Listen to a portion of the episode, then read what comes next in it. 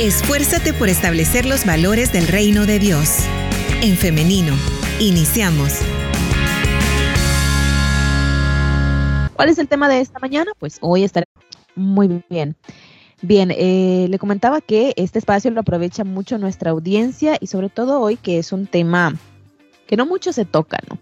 Entonces estamos hablando de este impacto emocional que puede suponer la jubilación y es que muchas veces a las personas o a la persona que se jubila le cuesta aceptar o le cuesta acomodarse a este cambio vital, ya que pues implica un cambio de rol bastante importante en su vida. Así que vamos a hablar acerca de esto. En términos generales, pastor, ¿qué le parece?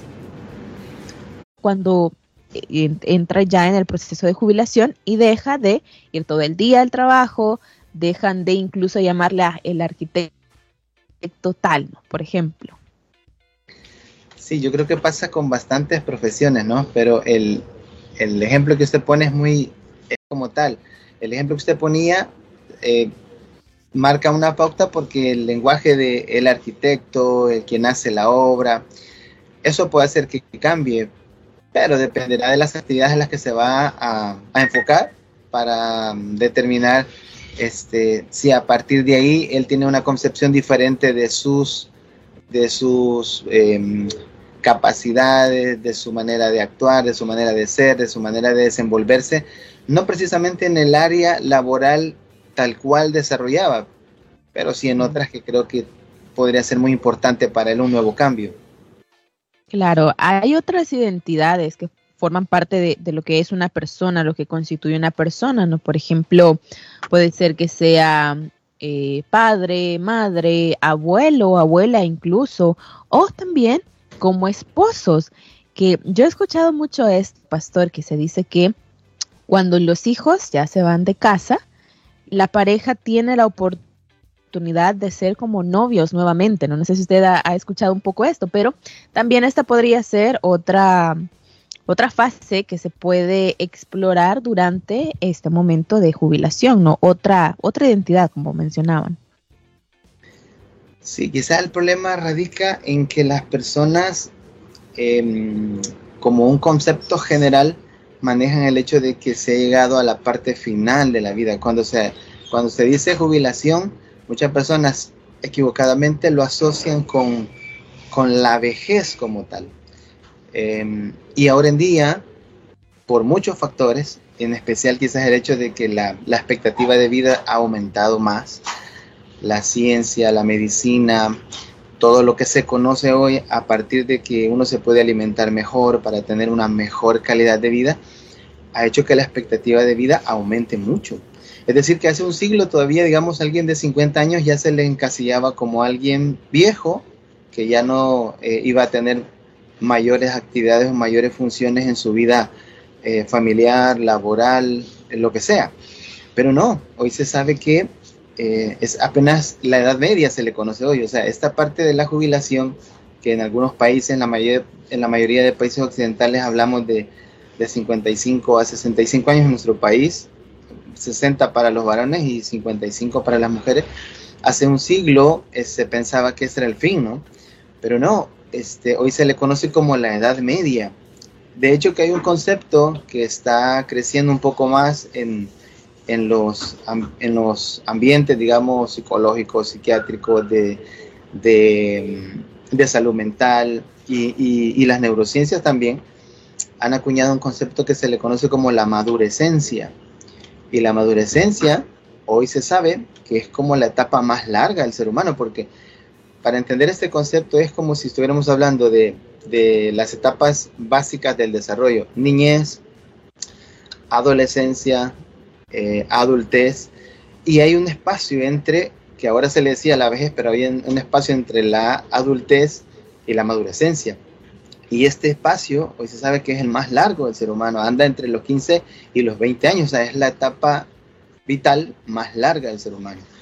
¿Por qué? Porque se ha comprendido que 50, 55, aún 60 años, la persona tiene una alta expectativa de vida todavía. Estamos hablando de 15 o 20 años con mucha eh, con, mucho, con muchas cosas que hacer todavía. Eh, ahora mismo uno platica con, con, hermanos, personas, amigos, que ya están en la edad de los 70 años, 75, y muchos de ellos, bastantes, este, están muy bien, o sea, todavía hacen actividades ya no tal vez de forma laboral, empresarial, pero sí lo hacen a título propio y, y entonces esa expectativa de vida no, nos debe de permear a todos en, en, considerarla de esa manera y no verla como, como ya se acabó. Y, los ejemplos que usted ponía eh, para la familia igual, lo que pasa es que en los medios de comunicación y las publicidades, usted sabe, de repente en los comerciales se ve unas personas ya bien, bien mayores, pareciera como que si lo único que van a poder hacer es estar con unas bebidas a la orilla de la playa, ¿verdad? O, o en una hamaca o viendo televisión todo el día. Y eso es, desde ahí hay una concepción muy equivocada acerca de, de la, de esta etapa de la, del, del retiro laboral. Porque acuérdense, es retiro laboral, solamente ha cesado algunas actividades laborales. La vida se sigue escribiendo, la vida continúa, o sea, solo es un punto y aparte. Eh, hago una pausa en mis desarrollo, en mis actividades laborales, pero solo eso, solo estoy poniendo una pausa en mis actividades laborales. La vida a partir de ahí continúa. Claro. Importante es entonces también tener los términos adecuados, ¿no? Y comprenderlos en su contexto, porque claro, cuando se dice ya se jubiló es como, ah, ya, ya estuvo, ya, ya cumplió con su objetivo en la vida, pero no, podría ser que imagínese después de eh, ya haberse jubilado, puede iniciar con, por ejemplo, a estudiar algo más. Yo veía hace un par de días una noticia de una señora que a los 53, si no me equivoco, a los 53 años se estaba graduando de la universidad. A mí, e, estos casos a mí me parecen tan, tan bonitos, tan simbólicos, porque representan algo más que el hecho de decir fui a la, a la universidad o porque quiero trabajar de esto, dedicarme a lo otro, sino que es como algo muy personal, yo creo, de decir, me puse esta meta, este objetivo y lo cumplí, independientemente de la edad que la persona tenga. Sí, es correcto, porque estamos hablando de que ahora en día, con mucha más este, incidencia, diría yo, se ve personas mayores en las universidades y esto habla también de esa capacidad cognitiva que está eh, en muy alta este, actividad. O sea, lo que, se, lo, que le mencionaba yo es que la parte negativa de esto es que se ha encasillado estas edades en las que hay que dejar de funcionar en todo sentido. Si ya no puede laborar, o sea, eso es lo, negativo, ¿verdad? Que se ha generalizado. Si ya no puede laborar, entonces ya no va a poder hacer más cosas. Graso error, es decir, no es que incluso ni tan siquiera deje de laborar, la gente podría seguir. No estamos hablando de que sea una, una eh, imposición, ¿verdad? Porque estamos hablando que ya alguien pasó 30 años o más elaborando y que también tiene derecho a, realizar otras cosas. Cesan sus actividades laborales y a partir de ahí se abre una puerta. Eso es lo que deben de, de tratar de visualizar las personas que se encuentran en esta etapa. A partir de ahí se abre una puerta de oportunidades y dentro de esas están los estudios, emprender, dedicarse a cosas que por las actividades laborales no podían hacer a plenitud. La familia, eh, los hijos, la pareja, eh, la iglesia, las actividades de la iglesia. Es decir, que, que se cierra un ciclo solamente laboral y se abren otras puertas de, de tantas cosas que las personas deberían de no dejar de soñar, de no dejar de anhelar y que a partir de ahí, ahora, con mucho más tiempo, van a poder realizarlas. Y la universidad es una de esas. Yo siempre he animado a la gente este, que, que lo haga. Conozco personas que han comenzado a sus 55 años, a sus 50.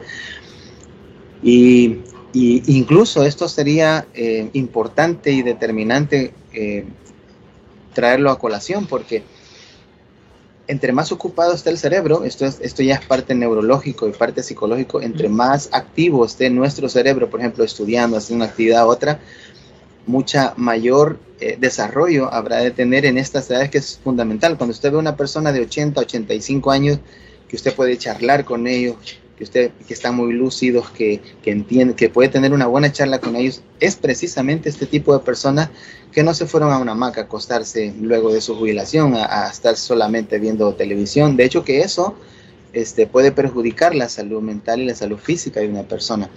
porque, eh, como le decía yo, estos comerciales que le dicen a la gente, ahora dedícate a hacer nada, ahora que ya eh, hay un retiro laboral, dedícate a hacer nada. Eso es una mala publicidad, porque eh, en el cerebro se necesita tener actividad, se necesita estar activo. Es un músculo, el cerebro es un músculo y como lo dicen los médicos, bien dicho, que un músculo que no se usa se atrofia.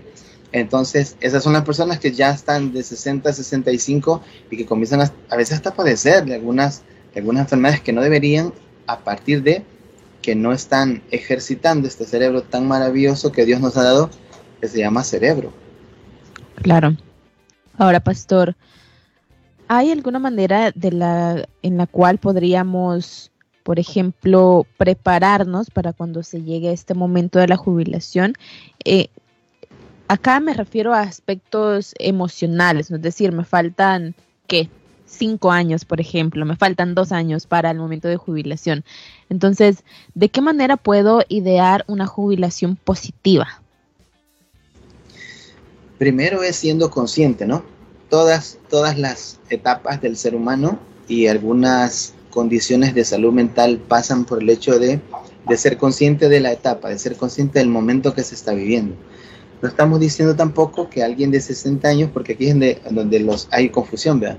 tenga que convertirse en un adolescente de 15 años, no. O sea, ser consciente de la edad, ser consciente de sus capacidades, ser consciente de, de llegar a ese momento, si le falta un par de años, que lo vea como una expectativa. Eh, esto del retiro, para muchas personas, algunos estudios dicen que solamente entre el, entre el 15 y el 20% eh, les asienta bien, por lo menos en los primeros seis meses a un año, que el otro 80% tiende a sufrir, este, pero tiende a sufrir primero por no ser consciente de, sus expectativas, de no ser consciente de esa etapa. Ser consciente significa que está y debe prepararse para ese momento, no solo físicamente, lo principal es mentalmente, es decir, si le hacen falta un par de años, pues comenzar a trazarse nuevos retos, nuevos objetivos, eh, nuevos sueños, porque es válido también, a partir de ese momento que va a llegar, o sea, eh, como, como preparar mentalmente y preparar, no solamente mentalmente, sino estructuralmente, o sea, qué va a hacer a partir de ese momento, no esperar solamente que hoy 30 de diciembre llegué a mis 60 años y en enero yo amanezco ya sin, sin un plan. Preparar un plan también es importante, entonces, pero el plan parte a raíz de ser consciente de la etapa que estoy viviendo. Entonces, si somos conscientes de ella, cuando venga vamos a estar mentalmente preparados y probablemente con un plan de acción partiendo de lo que la persona quiere hacer, ¿verdad? Porque no estamos hablando de, eh, imaginemos a alguien que está o que tuvo un trabajo muy cansado, muy difícil y está anhelando dejar de hacerlo ya. Entonces, probablemente él esté pensando, planificando, aparte de ser consciente, en otras actividades que no tengan relación con actividades laborales. No estoy diciendo que tenga que ser de rigor, ¿verdad?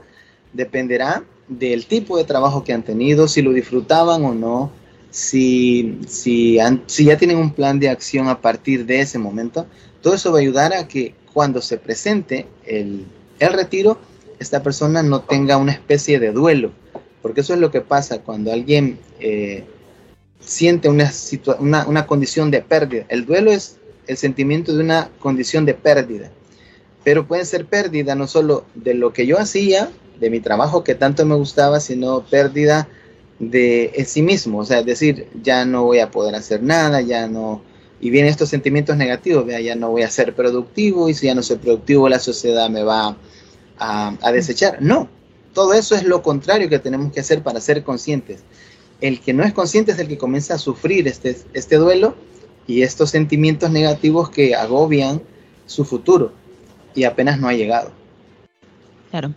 Ahora, pastor, no hemos tocado un elemento fundamental en esto que estamos hablando de la jubilación y es el factor económico.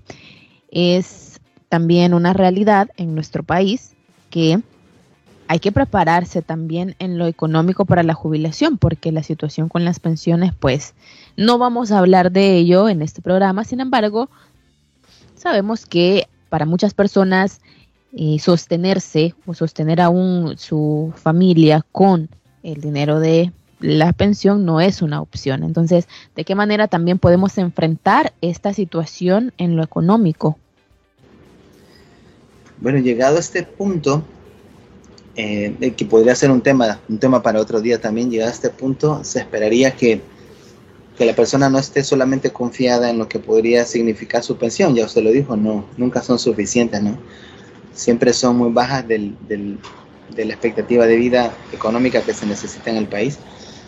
Eh, pareciera como que si las pensiones son solo para el sostenimiento de una sola persona y, y, en teoría que yo creo que en eso están basados. Pero un tema para otro día podría ser esa, ese nivel o ese desarrollo que todos debemos de tener de considerar siempre el ahorro como algo fundamental en la vida de un ser humano.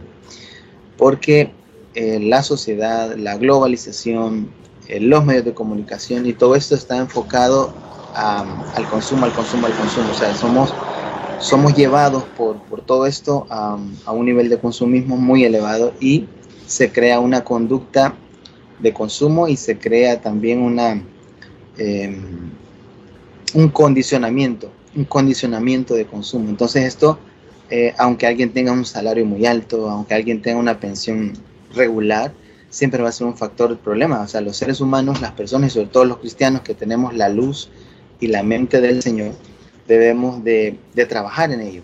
Eso como primer punto, ¿no? Que haya siempre el, el, buen hábito del ahorro. Segundo, por todo lo que hemos hablado, eh, la pensión debe verse nada más como un complemento que puede ayudar un poco más a esa estabilidad económica, pero que eh, la jubilación se presenta como una oportunidad eh, buena, como una buena oportunidad para realizar otros tipos de actividades que a lo mejor a veces no se han considerado. Hace unos días yo miraba un, un, una noticia, este, valga la redundancia, uno de los noticieros de una pareja de médicos que habían dejado de, de laborar ya como médicos y en esa etapa de su vida familiar ellos habían acostumbrado siempre a, a, a, cocinar, o sea, a ellos les gusta mucho cocinar y entonces a partir de su jubilación ponen un pequeño comedor, o sea, comienzan a cocinar para los vecinos, o sea, hacer comida y comenzar a venderla, al punto del, del, del, noticiero, el día que lo observaba yo, ellos tenían un negocio ya, tal vez no un gran negocio, ya no estamos hablando de un restaurante, pero, pero sí de algo que, que era ya un, un, buen soporte económico para ellos y estaban haciendo algo que les gustaba hacer, vea, pasan de ser doctores, de ser médicos en un hospital, pasar turnos enteros en un hospital, ahora a disfrutar de hacer comida, no solo para ellos, sino de venderla. Entonces se presenta como una oportunidad para que el que, se, el que pasa en esta etapa del retiro no se, no se encierre en sí mismo en creer que solamente eso podría ser. A veces en esa necesidad, como dicen que la necesidad es, es, es la madre de todo lo que, de todas las ideas, uh -huh. eh, surgen tantas cosas que debemos de estar primero conscientes de que podemos hacerlo, que hay, un, que hay todavía una etapa de 15 a 20 años que se pueden vivir de manera plena o más, o más. Yo conozco ahora gente que tiene 90, 95 años y están este, todavía, o sea, con, con, con mucha vitalidad, ¿no? Eso puede ayudar y, y, y, así mermar la ansiedad de decir qué voy a hacer a partir de... Claro. Eh, el hábito del ahorro, abrir nuevas expectativas de emprendimientos que no necesariamente tengan que ser de muchos trabajos físicos, pero, pero que, que termine descubriendo cosas que todos los seres humanos tenemos. Dios a todos nos ha dado el sentido de la creatividad en nuestra cabeza, es decir, a partir de ello también podemos complementar esas actividades para, para no preocuparnos por ello, porque eso puede generar ansiedad. ¿verdad? La ansiedad el temor, como la misma Biblia lo dice, el temor al ser humano le pone lazo. Y el lazo significa que está amarrado, no piensa, no siente, no quiere hacer. Y, y si evitamos eso con todas estas alternativas u otras, pues vamos a entrar en una, en, un, en una condición mental de más posibilidades. Claro.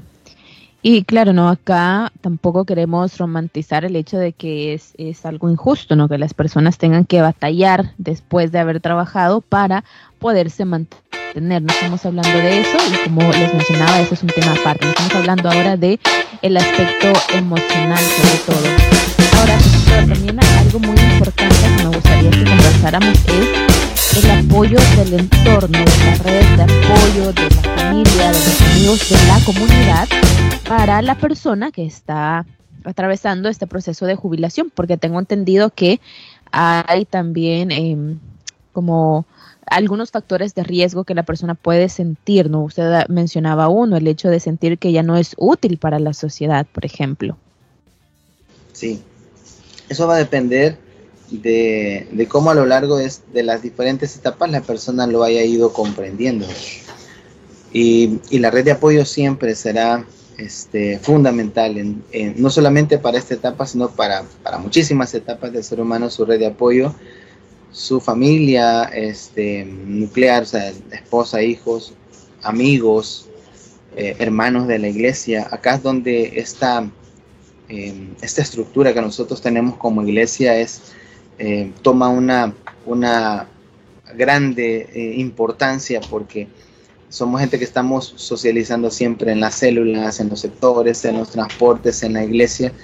Y todo esto tiene como bondad la, la gran cantidad de personas que, a las que podemos acceder un día y conocer y hacernos amigos y haya armonía, amistad, para que también juntos podamos atravesar las diferentes etapas. Por ejemplo, este, tener amigos o hermanos de la iglesia que estén en estas mismas edades y compartir las experiencias que cada uno ha tenido, esto es ya terapéutico. Solo eso ya terapéutico, tener a un hermano, un amigo, un vecino, un familiar con quien compartir esto para que cualquier situación eh, que quiera venir a, atrofiar, digamos, em, el disfrute de esta etapa, se disipe a partir de, los consejos, a partir de, em, validar los sentimientos.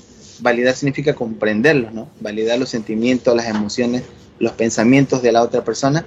Todo esto siempre va a ayudar.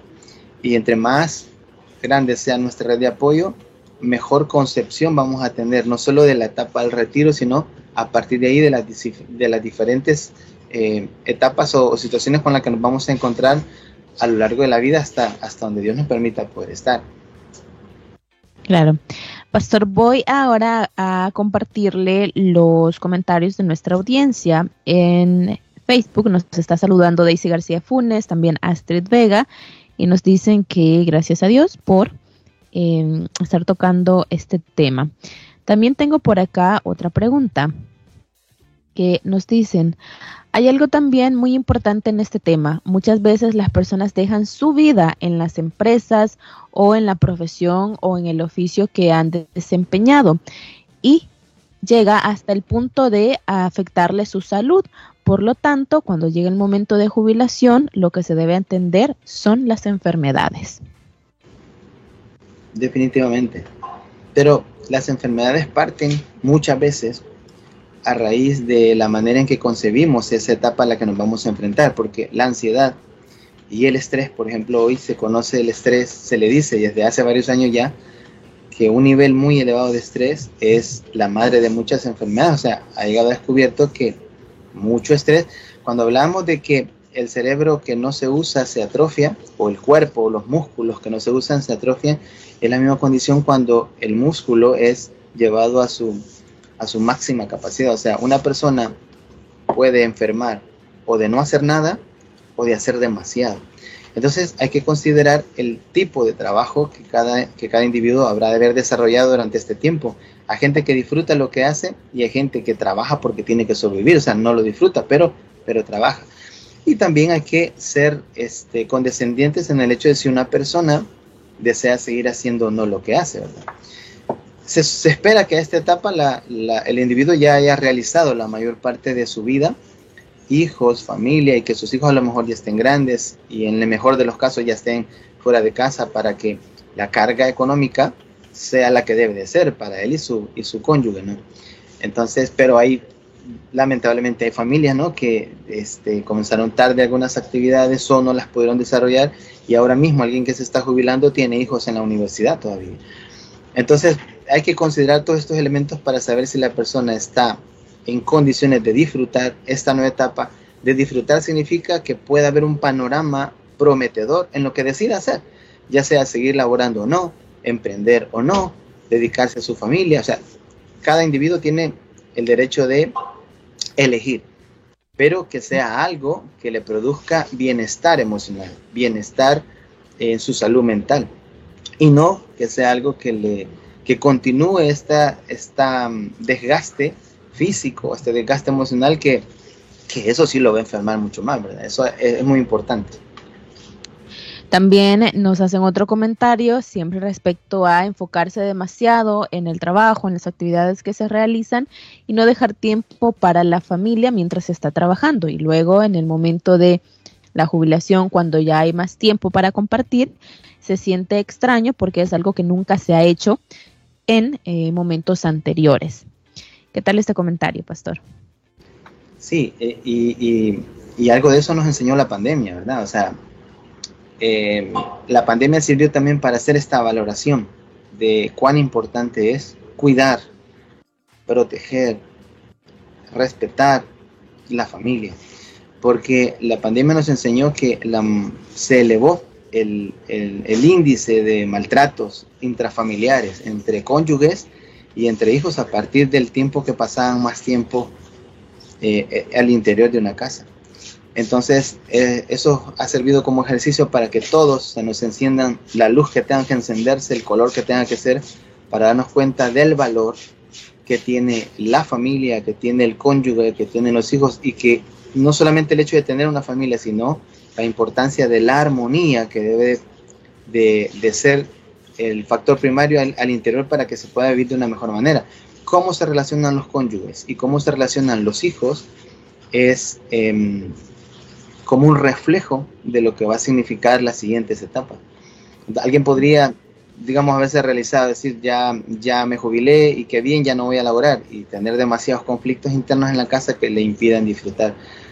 En esa escala, yo siempre he dicho que Dios es quien está primero por sobre la vida de un ser humano, pero Dios entendido como, como mi relación con Él, como que no cambiaría nada por eso. Y después de Dios sigue la familia, Después de la familia sigue el trabajo.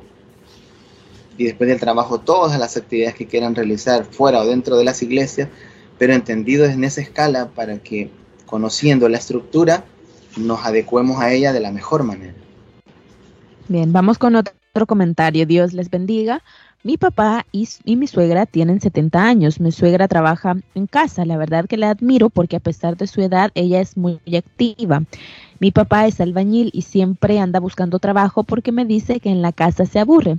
Yo he visto personas que se jubilan, se quedan en la casa y se enferman, se deprimen porque ya no le encuentran sentido a la vida, nos dice este comentario. Sí, también pasa lo mismo, ¿verdad? pasa lo mismo. Este, se genera un condicionamiento a partir de que no se ve la casa como debe de verse. O sea, todos los que laboramos debemos de ver nuestra casa y eso, y eso parte mucho del ambiente, de la atmósfera, ¿verdad? De la atmósfera familiar. La casa debe de ser el lugar más anhelado, donde se puede disfrutar, donde se puede descansar. Cuando alguien dice, yo quiero estar en mi casa porque, saliendo del trabajo, ¿verdad? Yo quiero estar en mi casa porque quiero estar con, con mi esposa, con mi esposo, quiero estar con mis hijos, ahí deja ver mucho de del buen ambiente, de la buena atmósfera que un hogar tiene. No es saludable que alguien, digamos, diga, ah, a mí no me gusta estar en la casa porque ahí está mi mujer, porque ahí están mis hijos, ¿verdad? Eso no es saludable. Desde ahí hay una mala percepción de, de lo que significa hogar. Y en eso tenemos que trabajar mucho en las iglesias, mucho en, desde los púlpitos, mucho en, la interacción y en la intercomunicación que tenemos con los demás, porque va a pasar esto, que va a llegar esta etapa importante de la vida y se va a encontrar con un ambiente y una atmósfera a la cual nunca trabajó, nunca em, desarrolló. El hogar, el buen hogar, como alguien nos dijera, eh, el buen hogar no es algo que se, que se encuentra o que se busca, decía alguien. El buen hogar se construye. Una buena relación de pareja se construye. La relación con los hijos se construye no es algo que sea automático, que tenga que aparecer, que, aparezca como por arte de magia. Entonces, en toda la vida tenemos que aprender eso, a desarrollarla para que cuando se presente esta etapa, que es parte de toda la vida y que es fundamental, se aprenda a disfrutar desde ahí, desde, la, desde el, el goce y el disfrute de estar donde uno quiere estar. Entonces va a dar este resultado, ¿no? Que alguien eh, se deprime por, pudiendo hacer, digamos, em, otro tipo de actividades que también complementen el hecho de, de disfrutar esta etapa. Claro. Ahora también tengo otro comentario, dice, mi mamá siempre dice que cuando ya no trabaje se va a dedicar al negocio, porque a ella siempre le ha gustado eso. Y también a visitar a los hermanos de la iglesia, a ver cómo están, a ver si puede acompañarles en algo, porque eso ella lo hacía cuando estaba joven, cuando aún no se había casado. Ella fue muy activa en trabajar, nos dice, en la iglesia imagínense, hace años, ¿no? Haciendo eh, siempre las células y en las actividades de jóvenes. Luego se casó y obviamente eso pues ya eh, mermó su trabajo con, con, la iglesia por dedicarse pues a la familia, luego al trabajo, pero eso es algo que ella siempre dice que va a hacer, va a dedicarse a servirle a Dios. Magnífico, magnífico porque lo que acabamos de decir hace unos minutos, ¿verdad? Que la persona tiene derecho y libertad de hacer algo que le produzca satisfacción, que le produzca placer, placer entendido como deleite de hacerlo, o sea que no importa lo que haga, si quiere emprender y lo disfruta, magnífico, o sea que yo, como lo dije hace un momento, solamente ha cesado una actividad laboral em, retribuida a través de, las organizaciones, de las empresas y eso. Pero la persona que terminó de elaborar hoy, por ejemplo, y que ya ayer terminó de laborar y hoy amanece como alguien jubilado, tiene sus mismas capacidades físicas, tiene sus manos, tiene sus, pensamientos, tiene, tiene todo lo que quiere hacer para terminar haciendo lo que resta de su vida, que todavía le faltan, ya dije, como 15 o 20 años, lo que guste hacer, lo que desea hacer. Y si entre esas actividades está la iglesia, muchísimo mejor, porque salud mental pasa por entenderme yo, por aceptarme yo, y por relacionarme bien con las demás personas. Eso es salud mental. Que yo tenga una percepción correcta de mí mismo y una percepción de los demás que contribuye a mi bienestar. Entonces, de hecho, hermanas, mire, hacer la obra de Dios, este, hacerla en este, desde esta idea, ¿no? De relacionarse con los hermanos, participar con ellos de las demás cosas, ellos participan de las mías. Esto es terapéutico, es que lo, Dios, ha, Dios, ha, diseñado todo, hermana, para bienestar de nosotros. No es saludable que alguien viva aislado, eh, que viva sin comunicarse con nadie, que no se lleve bien con nadie. Eso no es saludable ni física, ni mental, ni mucho menos espiritualmente. Lo sano, salud mental pasa también porque yo disfruto estar solo, porque yo disfruto estar con mi familia, porque yo disfruto estar con los hermanos. Eso es salud mental. Claro, excelente. Bien, pastor y audiencia, vamos llegando al final de este espacio de entrevista, pero me encantaría que nos dejara con una reflexión final, pastor, y también eh, si hay algún contacto por medio del cual podemos eh, o la audiencia puede escribirle para buscar alguna... Son inquietado en sus pensamientos y que tenga la libertad de saber que así como Dios lo acompañó siendo niño, siendo un adolescente, siendo un adulto y estando en esta etapa de la adolescencia, también Dios va a acompañarle y de ahí en adelante hasta el final de la vida, Dios nos va a acompañar. Entonces, eh, si queremos emprender, emprendamos, si queremos seguir haciéndolo, hagámoslo, si queremos dedicarnos a la obra, hagámoslo, si queremos dedicarnos al cónyuge, a los hijos, hagámoslo, pero que todo sea como Dios lo diseñó, con la plenitud de poderlo disfrutar, con la plenitud de ser una persona agradecida todos los días y con la plenitud de entender que la vida es un regalo y que es linda si la podemos disfrutar en el Señor. Entonces, aprovechemos todo eso que Dios dejó, porque hemos disfrutado la vida mientras estamos aquí en la tierra, ya habrá tiempo para disfrutarla allá en el cielo y concentrarnos allá cuando estemos allá también, pero mientras estemos acá, concentremos ahora también en el aquí y el ahora para hacer de, las, de los años que Dios nos ha dado años bondadosos y años realmente de satisfacción. Amén. Eso sería mi consejo. Y eh, mi teléfono, este, comparto mi teléfono, es, y también es número de WhatsApp en él, 7609-6442. Repito, 7609-6442 pero como siempre, yo pido a todos los que nos escriben un poquitito de paciencia. Excelente, pastor. Hoy que usted estaba mencionando esta reflexión final, eh, recordé este versículo que encontramos en Eclesiastés 3 del 12 al 13 que dice de la siguiente manera. Así que llegué a la conclusión de que no hay nada mejor que alegrarse y disfrutar de la vida mientras podamos. Además, la gente debería comer, beber y aprovechar el fruto de su trabajo porque son regalos de Dios. Es correcto. Así es como finalizamos entonces esta entrevista, agradeciéndole, Pastor, por habernos acompañado, por ayudarnos a comprender mejor este tema y primeramente Dios, pues esperamos que nuestra audiencia también lo haya disfrutado, haya aprendido y que le quede. Yo casi nunca o nunca les escribo, pero hoy me animé. Saludos para usted también, para quienes están en el extranjero, en el interior de nuestro país, de igual manera. Y ahora quiero hacerle una invitación y es para el día lunes de la próxima semana, si así Dios lo permite. Escuchémonos la próxima semana, siempre a través del 100.5 FM, en internet a través de elin.org.sv y en Facebook en Femenino SV. A las 9.30 de la mañana es su cita con En Femenino, así que nos vemos y nos escuchamos hasta la próxima. Que tengan un feliz día. La respuesta más rápida es la acción en femenino. Hasta la próxima.